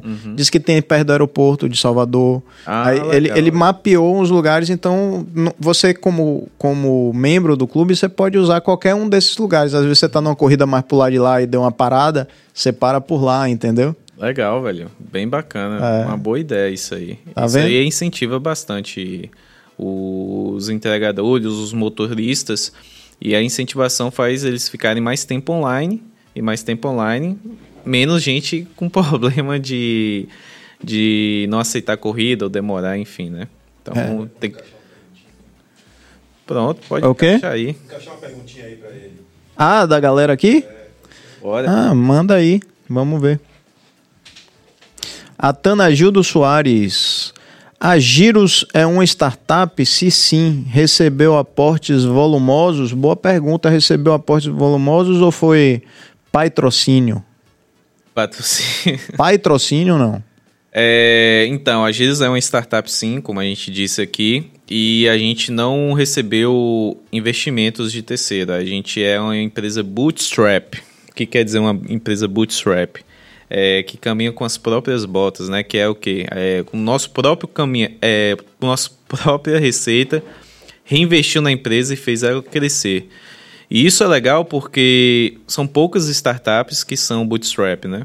É, a grande maioria, elas, para crescerem, ela faz como você disse há pouco, é, que foi importante eu não cobrar do, do cliente. Então, muitas dessas startups não cobram por um bom tempo E aí vai fazendo uma base grande, né? e vai fazendo uma base grande. Porém, quem caminha com as próprias botas não tem condições de fazer isso. Tem que cobrar. E aí, graças a Deus, deu certo. A gente cresce, tá crescendo, tá, é, tá evoluindo. E a gente reinveste nossa própria receita para crescer mais. Então, hoje a gente é uma startup sem investimentos de terceiro. Mas vem cá, você. Isso foi porque você quis ou porque não surgiu ninguém querendo um- Porque- um investidor anjo? Não, você quis. Porque eu quis. É mesmo? E por quê? Porque é problema, é muito complicação. Eu já tive a oportunidade de, de ter um investimento e não foi uma experiência boa, porque, é, assim, se você pegar um investimento de um fundo, de um fundo que é o quê? É uma empresa que é própria para isso, é uma coisa. Se você pegar um investimento de um, uma Investidor pessoa física, é outra coisa. E o dos dois faz o quê? Diluição do seu capital. Então você no começo, por exemplo, no começo minha empresa valia o quê? 12 mil, é, 10 mil, é, 50, 100. E quando você compra, você vende só uma porcentagem, então você vai diluir muito capital. Então, em vez de você diluir 5%, você vai diluir 15%, 20%, 30%. Que a longo prazo, isso é ruim porque quando entra um investidor, ele já está preparado, já está querendo esquematizar para a entrada de outro. Por, Entendi. por isso que tem assim, ó, é, o primeiro investimento o nome chama de seed, que é o, o primeiro. Semente, né? Semente, Se- Seed isso. semente. Aí o segundo é, C- é série A. Aí tem o, te- o terceiro, série B, série C, série D. E chegando nisso, é mais diluição do seu capital, dos, do, das suas cotas, e aumentando o valor eixo. Porém, se você crescer sozinho, o seu valuation vai crescer sozinho também. E nisso, na hora que você for é, querer um investimento terceiro, ele não vai pegar 15, 20% por 200 mil ou 300 mil. Vai ser tipo 10% por 10 milhões, entendeu? E aí, quando chegar na série C, você vai estar com um maior é, de cotas, né? Você vai ser ali o, o administrador ainda da empresa com mais de 51%. Porém, a empresa já vai estar valendo bilhões. E aí, se você sair dela, vender uma parte ali, você vai ganhar muito mais dinheiro. Uhum. E eu tinha essa visão, porque assim, eu tava com essa visão. Eu não quero, eu não me matei de trabalhar, fiz, arrisquei tudo para eu é, vender minha, minhas participações para vários investidores e no final ficar com nada e quando for vender eu ganhar só 10 milhões. É, para mim, isso para É, mim, 10 pessoal, milhões é pouco dinheiro, né, Carlos? Para mim, Eu também não ia querer ficar vender um negócio e ganhar 10 milhões. É, para mim, pessoal, eu não acho isso relevante, mas por que não crescer bastante? Porque hoje, por exemplo, nosso, nosso valuation Boa, eu ia te perguntar isso. é tá de 50 milhões hoje. Nosso valuation. Então, de 12 mil para 50 milhões. Então, se eu vender. Já teve proposta para vender? Sim, várias. vender É não, mesmo? vender não, vender não. É entrar no negócio. Certo. É investimento. De quantos por cento? Então, aí a gente coloca o quê? Se 50 milhões é 100, 10% é quanto? 5. Isso. Eu sou de humanas, mas eu consegui fazer essa conta. Pronto. Fácil. Então, hoje eu consigo com 10% 5 milhões, entendeu? E isso é bom porque, imagina aí, o cara comprando por 5 e você tendo mais e o crescimento, aquele dinheiro para você investir para crescer muito mais. E na outra entrada do cara, o valor vai aumentar muito mais. Entendeu? E aí, é nesse quesito que, que eu interesso. Porque aí, eu tendo 51%, eu posso vender 20 e ganhar 300 milhões em vez de 10. Entendeu? Por isso Entendi. que a gente optou é, no Bootstrap por conta desse sentido também. Agora, isso daí é, demonstra o quanto você acreditava no negócio, né? Porque deve ser muito tentador você falar assim, pô, eu ralei aqui, ralei, ralei, mas tem uma grana aí de alguém que quer entrar no negócio e, pô, já tô aqui meio cansado de tanta batalha. Em algum momento você deu uma arrefecida assim, em Sim, relação. sim. Pensou em desistir ou, ou deixar do jeito Ó, que tava? Pensar em desistir, eu nunca pensei, porque depois que eu passei em Brumado, eu, acho, eu tinha certeza que eu conseguiria em qualquer lugar. Porque Brumado foi um lugar muito difícil, muito difícil mesmo. Eu falei, rapaz, se eu conseguir nessa cidade aqui 60 mil habitantes, o povo não sabia nada de tecnologia, então eu consigo em qualquer lugar. Então, desistir, não. Tem mais? Bota aí. Vamos. Daniele Santos, você pretende fazer futuramente a Giros abraçar mais alguma área do setor? Como, por exemplo, frota de carros, não só com motos? Antes da gente é, responder a pergunta, Giros, como é a, a, a grafia de Giros? G-I-R... R-O-S-S. Ah, então tava cê- faltando um S aí. Você sabe o que significa a palavra giros? Não. Giros é assim. Giro, na língua portuguesa de Portugal, significa algo Bacana. belo, bonito, E legal, é bacana. bacana. Isso é giro. E giros, na língua portuguesa brasileira, significa locomoção, é, dar uma volta e tal. Então, juntando as duas, é algo, algo belo de se locomover. E por isso os dois S's? Isso por os dois S's. Aí, galera. Agora ficou fácil. E aqui tem umas mensagens meio subliminares, né? Hum. Tipo aqui, aqui tem o, o número 1, tá vendo? Que Tô é o vendo. contrário, número 1. A linha reta para mostrar rapidez, cortando todas as letras. É, se você colocar o G, pegar um G e colocar para baixo, ter dois Gs, um em cima e um embaixo, é um passatempo também. Um De passatempo. Um, um- Ah, uma ampulheta. uma ampulheta, perdão, uma ampulheta de tempo. Uhum. Que significa é, o tempo, né? Tá Entendi. correndo. Massa. Vamos responder a pergunta. Vamos, desculpa aí, Daniele. então, é, como eu disse, o- é, hoje a Giros é uma empresa que está em 150 cidades.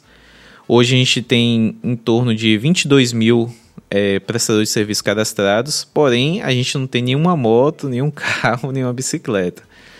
E hoje a gente tem carros, né? É, em alguns serviços que a gente faz é utilizar o carro. A gente, por exemplo, aqui em Salvador, é, hoje a gente tem contrato com empresas como a Pague Menos, a do Brasil, e aí existe a, a promoção de fralda.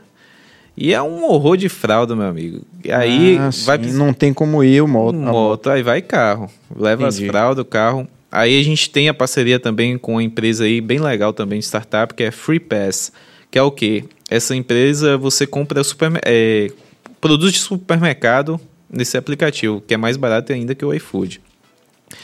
E aí, Peraí, como é? Qual é a empresa? Free Pass. Free Pass. É, Então é um aplicativo. um aplicativo aqui em Salvador, dos caras de Salvador. Mas já vou anotar aqui. É mais barato que o iFood. Mais barato que o iFood. Free Pass. É. Ó, galera, que dica boa. Eu adoro essas coisas que vão aparecendo assim. Porque, inclusive, eu descobri que o iFood ele tem uma aba lá. Você conhece, Cabas? Uma aba lá que você faz mercado. Assim, eles têm umas unidades é, aqui espalhadas em Salvador com itens básicos. Então não é. Você não vai fazer mercado é, assim, hortifruti, nada disso não. Mas você tem lá refrigerante, milho de pipoca, coisas assim simples. E é o preço de preço mesmo de mercado Mercado. e você paga o, a taxa de, de delivery do iFood. Uhum. Entendeu? Então, é, são lojas próprias Deles mesmo. do iFood. né? Então, cê- será que o Free Pass consegue bater isso aí? De preço? ah, eu vou ver, depois eu vou te falar, viu? Mas é bem legal e, e a gente tem essa parceria e, e, enfim, aí é um, compras muito grandes que não dá na moto, aí vai o carro também e faz o serviço. Então a gente tem o serviço de carro também, só que a gente não tem frota, é tudo terceirizado. Porque se fosse para ter foto, não daria lucro e não conseguiria escalar, né? Como Sim. dizem. Então a gente tem esses quesitos aí. Massa, bacana. Agora eu queria é, saber de você assim essa aventura, né, de, de empreendedor digital no mundo de hoje. é, a gente percebe assim que tem muitos jovens que é, têm a tentação de correr atrás de startups, muitas vezes mais do que tentar uma carreira clássica, né? Engenharia, medicina, direito, tal, porque vende-se também um glamour muito grande, né? De Sim. tudo isso, só que você, olha os números estratosféricos que você está falando, porque graças a Deus seu negócio deu certo rápido, né? Relativamente. É, Graças a Deus. mas tem muita gente que fica pelo caminho, aliás, a grande maioria. Grande maioria. A grande maioria fica pelo caminho. É, você conhece muitos casos de sucesso com, como o seu, assim, principalmente de empreendedores baianos? É, empreendedores baianos, eu conheço alguns, porque o que faz você é, se tornar crescer mais e as pessoas saber mais de você é o network, né, o relacionamento. Então vocês têm que estar tempo, um tempo todo é, conversando com gente, em evento ali para ter um propósito de conhecer uma pessoa. Aí você vai é, saber um insight que você estava é, uma semana querendo resolver aquele problema e o cara pode trazer ali é, e você conseguir resolver, enfim. Então eu faço muito network e relacionamento, porque eu percebi que isso me ajuda bastante. E o que fez a Giz crescer, uma parte foi isso, o relacionamento me ajudou bastante.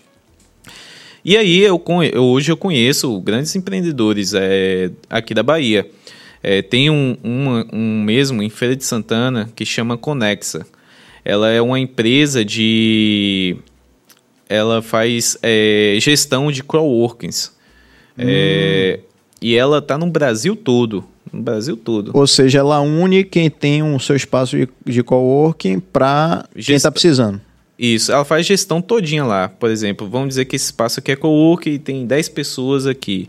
E aí ela faz a, aí esse sistema dela faz gestão toda. Ela vai cobrar é, via WhatsApp, via e-mail de- dessas pessoas, ela vai é, ver quem entrou tal hora, quem não entrou tal hora, vai ver é, quem Gerenciar a hora de cada um. é, faz várias coisas, entendeu? E ela está no Brasil todo e é uma das, uma das maiores empresas que existe hoje. E, e é daqui, de Feira de Santana, o, o cara. Muito legal também. Tem esse, o Matheus Ladeira. Mas já está fazendo dinheiro. Tá, tá. oxi, muito mais do que eu. É, tem esse Matheus Ladeia também, que a empresa dele está com muito sucesso, que é o Eu Rural, que é o é ali um marketplace de, de coisas rurais, né?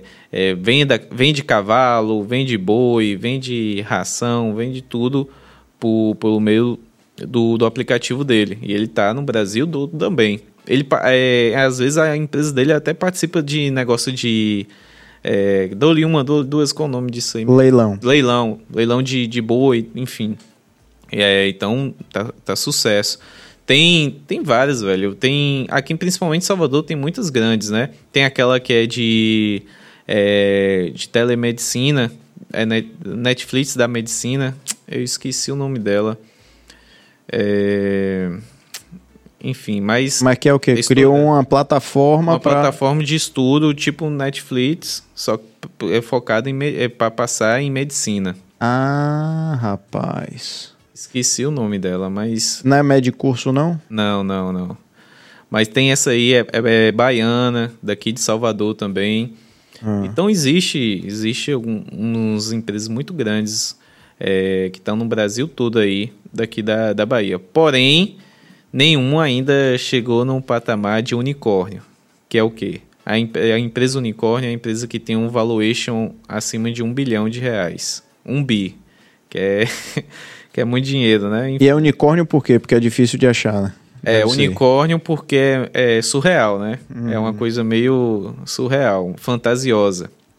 Então, hoje, é, no Brasil, existe poucos unicórnios, mas na Bahia ainda não existe nenhum. Entendi. E, mas está na luta aí para algum desses ser aí, o unicórnio. Parece que tem mais pergunta aqui, vamos lá. Priscila Macedo, muito bom e dicas para fidelizar clientes. A Giros usou táticas para isso? Sim, com certeza. Como eu disse, né, o que fez a Giros crescer foi o relacionamento. É, não só eu com network, mas dentro da empresa. É, por exemplo, hoje mesmo, a gente é uma das empre maiores empresas do Brasil em transporte de produtos farmacêuticos. Hoje a gente atende aí quatro empresas aí, as maiores empresas do Brasil do ramo farmacêutico. E isso foi por causa de quê? Relacionamento, é, de diferenciação, é, melhor experiência para o cliente. É, a gente tem hoje um, o selo da Anvisa, né? Que é o transporte de medicamentos. É a primeira empresa da Bahia a ter esse selo. Empresa não, perdão. Primeira startup da Bahia a ter o selo da Anvisa para transporte de medicamentos. E isso aí é as, as diferenciações que a gente traz para o quê? Para melhorar é, a experiência do cliente. É, a gente tem case de sucesso aí também, que o que aconteceu? Existe uma empresa lá em Feira de Santana que ela tinha 10 entregadores próprios, CLT, tudo mais, e ela tinha 11 estabelecimentos. E aí ela fazia em torno ali de... No mês era 4 mil entregas, né? No mês, desses 11 e tudo. E aí demorava muito, porque os caras ganhavam fixo, né? Não precisava ficar é, mangoando ali. E aí não atendia tarde da noite. Meio-dia ali também não atendia. Fim de semana não atendia. Feriado, pior ainda. E aí eu che... É, o cara tava com esse problema. Eu cheguei, não, dá pra gente resolver aqui, dá pra gente fazer um negócio bacana e tal. Ele confiou, a gente seguiu. Aí a gente teve, passou um ano, a gente teve a, a diferença, né? E aí é bem legal isso. É, com os entregadores próprios, CLT e tal, ele tinha um custo ali, o ticket médio dele por correr era 9,75. E aí, vezes 4 mil, ele tinha um custo ali de 38 mil e alguma coisa por mês por motoboy. Aí foi a gente, em um ano. A gente conseguiu escalar o negócio dele de 4 mil para 7 mil entregas. Por quê? porque ele começou a, a entregar tarde da noite, ele começou a entregar fim de semana, feriado, é, meio-dia, é, mais de manhã, 8 horas da manhã, enfim. E aí ele conseguiu escalar de 4 para 7 mil entregas. Porque ele ele estava preso na jornada de trabalho do Isso mesmo. do motoboy, 8 horas, 8 é, horas por dia. Isso mesmo. Você dobrou isso aí. Eu é, quase dobrei, né? Porque de 4 para 7, só um, um, um milzinho a mais para dobrar. Mas enfim, o melhor de tudo é o ticket médio. Eu consegui diminuir de 9,75 por corrida para 5,85. Por quê? Porque hoje a gente lá tem um sistema de rotas. que é o sistema de rota é o quê? Você coloca, por exemplo, a empresa tem cinco entregas para fazer. É, antigamente ele mandava o cara lá fazer cinco e tal, e tinha que pagar o, o FII do cara. Nosso não. A cada ci- é, cinco entregas a gente só cobra primeiro, vamos dizer assim, R$ reais mais 0,85 centavos por quilômetro de cada uma. E isso aí fazia o ticket médio da corrida ser mais baixa. Então, com 7 mil entregas, ele conseguia é, gastar ali, ter um custo de os mesmos 38, não, era 36, mas enfim. Era Mas um- quase pareou, pareou quase pareou e deu uma entrega muito com, maior. com quase o dobro, entendeu? Entendi. E aí a gente colocar em comparação em um ano de custo, colocar os meses todos, a diferença é de 400 mil reais de um pro outro, entendeu? 400 mil reais, imagina aí. Aí o cara fez o quê? Depois que ele começou com a gente, ele colocou, fez um sistema de e-commerce, contratou mais funcionários, teve o seu próprio TI, teve um, um, um grupo lá de segurança para porque estava acontecendo um fraude no, nessas entregas. Sabe como era fa- fraude na entrega? Não. Olha, olha que, que legal. E que a gente descobriu. E a gente reportou pelo nosso próprio sistema. É, vamos dizer assim, você é gerente de uma loja. E aí existe o caixa da pessoa que compra lá na hora Presencial. presencial e existe o, o do delivery. E aí não tinha. As pessoas não identificavam muito qual era o presencial e qual era o delivery.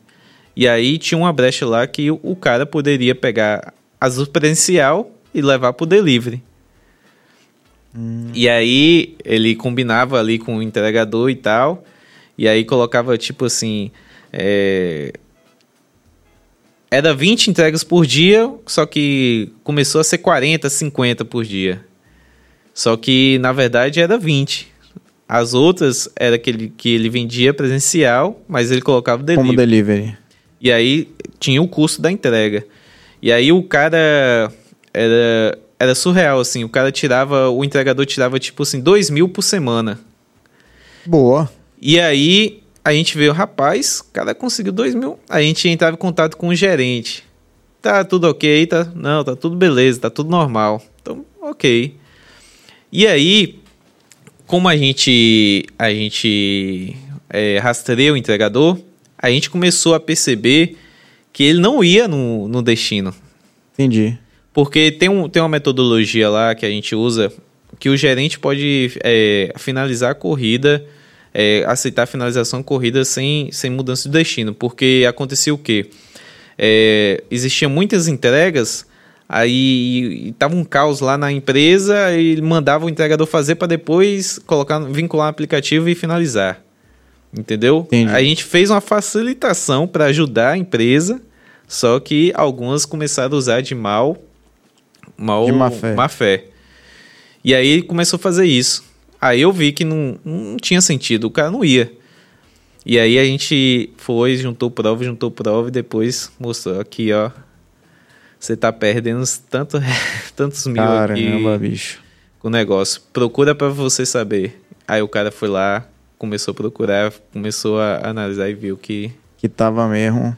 negócio. Rapaz, que coisa, né? A engenharia do brasileiro, na hora que quer fazer um negócio não, desse, rapaz. Podia estar inventando aplicativo um cara desse, né? Usando a inteligência pra. É, pra isso, coisa boa. assim, e um lado bom disso que a gente ganhou mais credibilidade, entendeu? Não, e você foi um fator. A coisa mais importante de tudo, além de toda a credibilidade e tudo, é você ter feito o cara economizar, pô. Sim. Todo mundo fica buscando o tempo inteiro em suas empresas como cortar custo, como economizar, como é, maximizar seu lucro. É bacana isso. Agora, me, me diz uma coisa, como é a, a negociação com o, o entregador hoje? Como é? Ele fica quantos por cento do valor que É, Da entrega. 80%. você com 20, Eu com 20, ele com 80. certo. Aí, nesses 80, nesses 20 que você fica, já tá a taxa de cartão? Sim, sim. Já tá tudo. Já tá tudo. Porque toda a transação é por cartão. É, mas veja bem, é, empresa, ela não faz pagamento de cartão. Ah, tá certo, pô. Entendi. Ou ela faz porque assim, não é o, o tipo iFood que você paga Que você pra, tá. pra gente. Certo, A não, eu- paga pra gente. Eu achei que era o seguinte: a empresa tem um aplicativo na mão de alguém, um gerente. alguém- Eu, por exemplo, eu tenho uma doceria portuguesa Uhum, e a gente tá no iFood, né? perfeito. Mas tem, por exemplo, encomendas. Encomenda agora de Natal. Bandeja com 50 doces. Perfeito. Então o iFood não me atende para isso.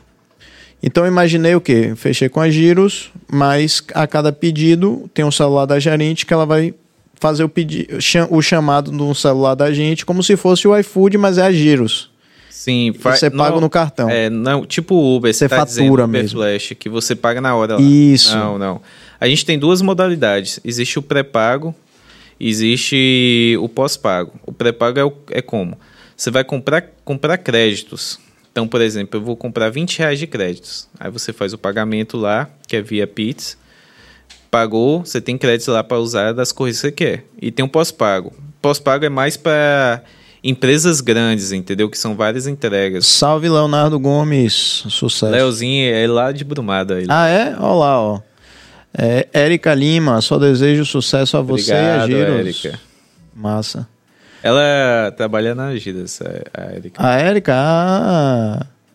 Jorge Billy, salve Jorge. EA, não é isso? Vai abrir capital? O IPO? Em breve, se Deus permitir. Rapaz, que coisa boa. Vai ser mais orgulho ainda para Brumado e para Bahia, né? Amém. É. Então, aí Tem o pré-pago. o pré-pago, que é mais para coisas assim. É, pequena, é uma vez ou outra. Existe o pós-pago, que aí você faz um conjunto de corridas. O entregador vai receber de qualquer maneira, porque a gente faz a gestão disso, mas você paga é, quando fecha a semana, né? Aí a gente gera boleto, pode ser pizza, enfim. Aí tem lá o- as corridas que você fez, você pode analisar. Caso teve uma lá que está completada, mas não aconteceu, aí a gente vai verificar porque, enfim. Entendi. Entendi. É, o entregador ele tem duas formas de receber o dinheiro dele: é, semanal e o emergencial, que é a cada 24 horas. Hum, só que é 20, ah, o emergencial desconta um pouco mais. Isso, o emergencial a gente cobra uma porcentagem. É, nesses casos de, da, da fraude que acontecia, os caras só pediam emergencial a cada Ah, 24 horas. Porque ele que tava. A qualquer momento ele podia ser É. desligado. Isso aí. Entendi. E quando era um valor muito alto, a gente já segurava mais. Aí, ué, já passou o tempo. Porque assim, é, é- a cada 24 você pode pedir, mas entra na sua conta até em 8 horas. Entendi. Aí passava os 8 horas, ué, o dia não caiu e tal.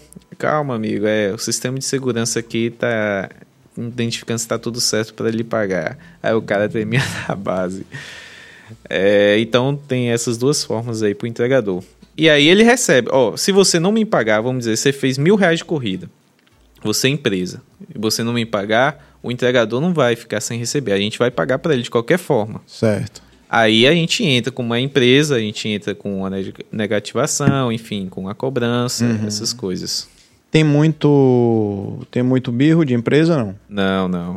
É bem raro, porque logística é uma coisa Que o cara precisa, né, velho? Não, é que o cara precisa e o cara não Precisa. quer ser negativado, o cara não quer deixar de ter o serviço prestra- prestado, então realmente deve ser mais graças complicado. A, é, graças a Deus o povo não enrola tanto, não. Paga certinho. Que bom. E me diz uma coisa, para alguém fazer né, uma startup do zero, a concepção da ideia, né, procurar entender o que é que hoje está faltando, que eu posso suprir com um aplicativo, um, um projeto tal, exige muita criatividade, né?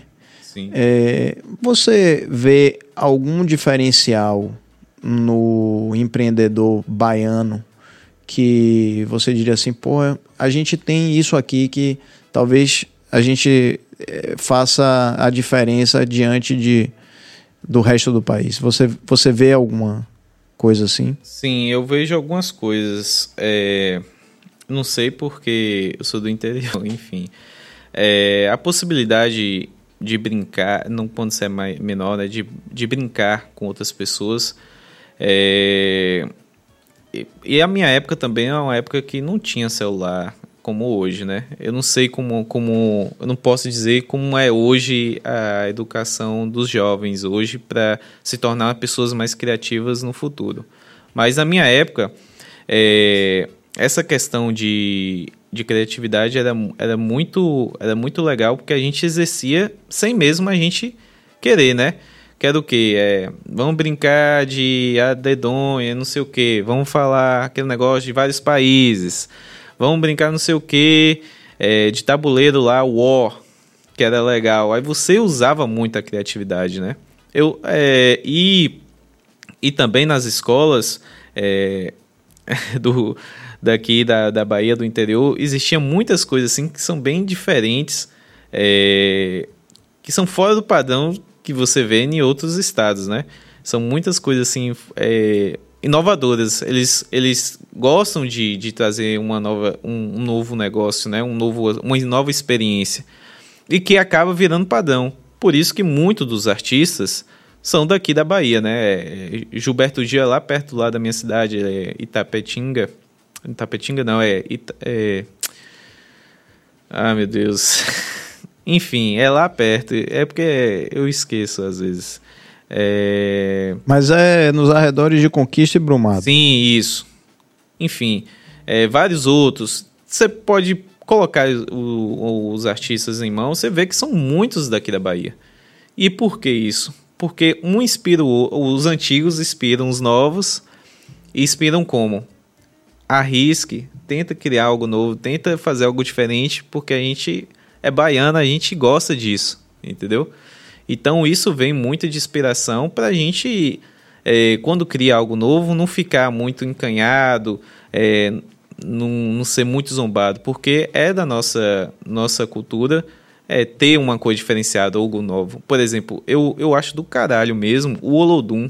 Eu acho um negócio sensacional, velho. É um negócio assim, muito diferente. Não, não tem em outro lugar, entendeu? Então isso isso faz a inspiração em outras pessoas a, a querer criar um negócio diferente, entendeu? A inovar, né? A inovar. Massa. Filipão, prazer enorme falar com você, cara. Muito bacana. Eu que agradeço, meu amigo. Muito legal a gente né, conhecer talentos baianos. É, acho que o Bahia Cash é um, é um lugar que dá espaço, ouve muito a galera que faz acontecer na Bahia e mais ainda no interior da Bahia. Eu sou entusiasta do interior da Bahia, né? A gente olha assim, por exemplo, Salvador e, e região metropolitana é, tem uma importância muito grande e tudo, mas a gente tem 4 milhões de pessoas e acho que a gente tem coisa é... de 15 milhões na Bahia, então o interior da Bahia é muito poderoso, né? Se a Bahia separasse do Brasil, conseguiria viver de boa. Por quê? Na parte ali centro-oeste, a abundância de exportação de, de grãos. Na parte lá de Brumado, minério fortíssimo. Minério fortíssimo. E comércio também, conquista. Comércio, é, a indústria, né? Isso. Mas aqui chega a indústria é mais forte aqui na, na parte de Camaçari e tal. É, uma parte mais para cima tem a questão que descobriu o petróleo. Então, tem tudo. Só na Bahia, velho. Só na Bahia tem tudo, entendeu? Verdade. Então, é, se a gente separasse, a gente conseguiria viver de boa. Ainda mais tem o Rio São Francisco que pega aí um, uma banhada fora os outros pequenos rios, então dava para viver de boaça aí. Massa. Manda um abraço pra galera de Conquista de Brumado. Manda aí, olha pra câmera ali, ó. Galera tá Abraço, tá meus conterrâneos, meus brothers. Pois é, massa demais, cara. Prazerzão falar Prazer com é você. ainda mais sucesso para você. E a gente vai conversar. Pra todos nós. Sim. E a gente vai conversar sobre minhas, minhas entregas lá no Dialemar, viu? Vamos, eu quero uma. Vamos resolver esse problema. Eu já quero hoje. uma negociação diferenciada, viu, Cabas? É isso aí. E lembrando a todo mundo, pessoal, o que Serginho sempre fala aqui se inscreve no canal, não custa nada, nada, zero reais. uma banda de real não custa um negócio de uma inscrição no, no, e dá uma força tremenda, porque o nosso o, o algoritmo entende o quê? Que a gente tem relevância. Então, vai dá um like também, dá um like. Se você não gostou do conteúdo, que eu duvido que isso tenha acontecido, você dá um dislike. Porque, inclusive, isso também conta pro, pro algoritmo, é ou não é, Cabas? É, e dá o recado pra gente também. A gente tem que melhorar. Se a gente melhorar, isso. Melhora, não tem problema. Não tem problema nenhum. Somos uma, uma startup de comunicação. Exatamente. Não é isso? Com toda certeza. Então eu queria agradecer a todo mundo que ficou com a gente até agora. Antes de vocês finalizarem, eu vou passar aqui logo a agenda, aí vocês fazem aí os finais aqui, né? Que eu vou dizer logo aqui que já passou para mim. Nossos patrocinadores Exato. novamente. Novamente agradecendo aqui a Sampaio Sabores, é, Delícia de Brownie. É, agora eu não tô. Bruno tô, Joias. Bruno Joias, ah, e, garoto. E também, é, como é? Original Ateliê, com certeza. E passa aqui a agenda aqui que o me passou aqui, que é dia, é, dia, 16, dia 6 de dezembro. 6 de dezembro, Pedro Araújo, piloto de avião, vai estar aqui para falar, conversar com a gente, Porra. conversar sobre tudo da aviação comercial. E o cara voa internacional também, exato, né? Exato, exato. É, Tem história. Isso, exatamente. História. E também Val, é, dia 7, às 19 horas, todas às 19 horas. Val, bem-vindo, bem fera, feríssima. Isso, diretor de relações da, da Afropunk. E também, é, talvez quinta-feira a gente está vendo aí se vai, vai trazer aqui um, alguém da, dos bombeiros aqui para falar sobre segurança é, relacionada é, o que, o que ocorreu há poucos dias aqui sobre um, uma explosão de botijão para saber como, como se prevenir esse tipo de situação. Massa. Super útil. Bahia Cast é ouro. Tem de tudo, né? Exato. Tem de tudo, velho. É, músico do que qualquer tipo, é piloto de avião, empreendedor, é bombeiro, aqui é sucesso, meu amigo. Massa, meu irmão. Obrigado, galera. Durmam bem, fiquem bem, se protejam, se liguem aí nessa, nesse aumento do Covid. Vamos todo mundo se manter aí com a imunidade em alta. E um abraço forte para Jorge Billy, se recupere logo. E um beijo, Serginho, você faz falta aqui. E a gente está junto aqui no próximo. Eu tô aqui quando mesmo? Aí aqui define é Billy. Ah, é, é, é Billy que sabe. Beijo, gente. Muito obrigado.